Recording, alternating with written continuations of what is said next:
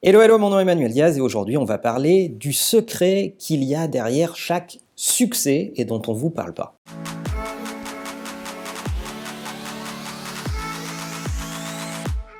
Quel est le point commun entre Jeff Bezos, le fondateur d'Amazon, des Beatles, J.K. Rowling, l'auteur de Harry Potter, Steve Jobs et tant d'autres? Et ça ne s'applique pas qu'aux gens extrêmement connus. Je suis sûr que dans votre entourage, vous prenez des gens que vous estimez avoir eu du succès et vous retrouverez les traits, les dénominateurs communs dont on va parler dans cette vidéo, qui est finalement ce petit secret qui se cache derrière chaque succès et dont on ne parle pas suffisamment. Derrière chaque projet, il y a toujours trois grands piliers sur lesquels s'appuie le succès de ce projet. Le premier, c'est le travail. C'est la quantité de travail que vous allez mettre dans votre projet.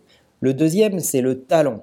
Le talent, on peut le définir de la façon suivante. C'est la valeur ajoutée que vous avez à faire cette tâche vous-même en comparaison de quelqu'un qui va faire la même tâche. Est-ce que lorsque vous faites les deux mêmes choses, il y en a un qui a plus de valeur ajoutée que l'autre? Et enfin, le troisième paramètre, c'est la chance. Alors cette chance, elle se maîtrise pas. La chance, c'est le fait de rencontrer la bonne personne, d'être au bon endroit, dans le bon timing, sur le bon marché, dans la bonne géographie. Bref, tout un tas de paramètres que vous ne maîtrisez pas. Alors la chance, elle se provoque un peu quand même.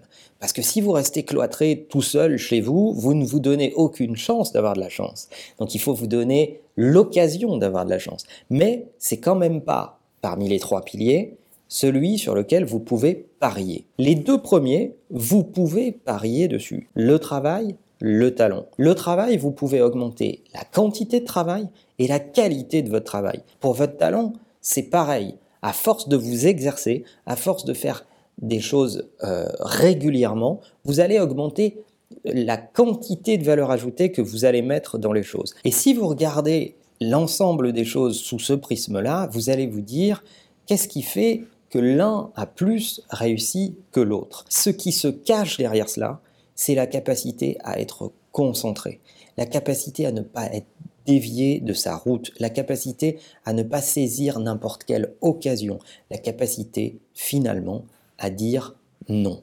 Oui, vous m'avez bien entendu, pour réussir, quelle que soit la taille de votre projet, il faut être capable de dire non à plein de choses qui vous entourent. Ce qui caractérise les exemples que je vous ai donnés, c'est qu'ils savaient dire non. Si vous prenez Jeff Bezos, le patron d'Amazon, il a dit non à d'énormes sollicitations. Il a dit non même à des standards qui s'imposaient à lui lorsqu'on lui demandait de la rentabilité courte à court terme.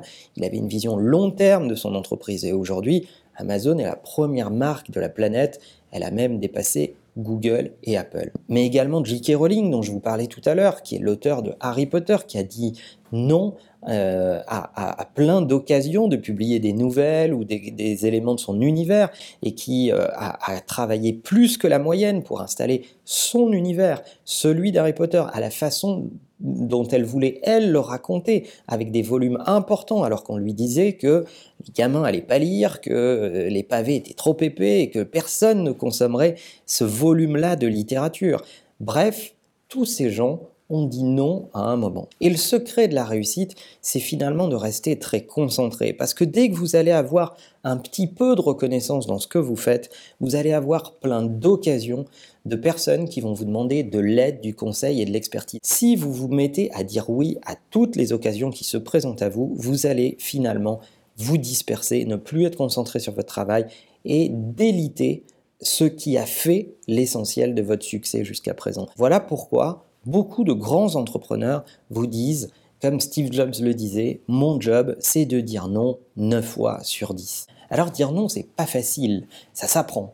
Et il y a vraiment des méthodologies pour apprendre à dire non. Je vous ai listé les 4-5 étapes qu'il faut avoir en tête pour dire un non poli et pour que vous passiez pas pour quelqu'un d'autant, d'orgueilleux qui dit non par principe. Pour dire non correctement, la première des choses, vous allez commencer par remercier votre interlocuteur qui vous sollicite. Parce que si on s'adresse à vous, c'est qu'on vous reconnaît une forme d'autorité ou une forme d'expertise. La deuxième chose, c'est que vous n'allez pas accuser le projet de l'autre, mais vous allez vous accuser vous en disant je vais dire non, je vais vous dire non parce que je n'ai pas le temps ou le luxe de pouvoir euh, me pencher sur ce projet qui a l'air pour autant très intéressant. La troisième étape pour bien dire non, c'est d'exprimer de l'empathie et, et, le fait que vous ayez bien compris à quel point c'est important pour la personne qui vous sollicite. Demander de l'aide à quelqu'un, c'est pas simple. Donc lorsqu'on s'adresse à vous pour vous demander de l'aide et que vous êtes en situation de devoir dire non, il faut faire attention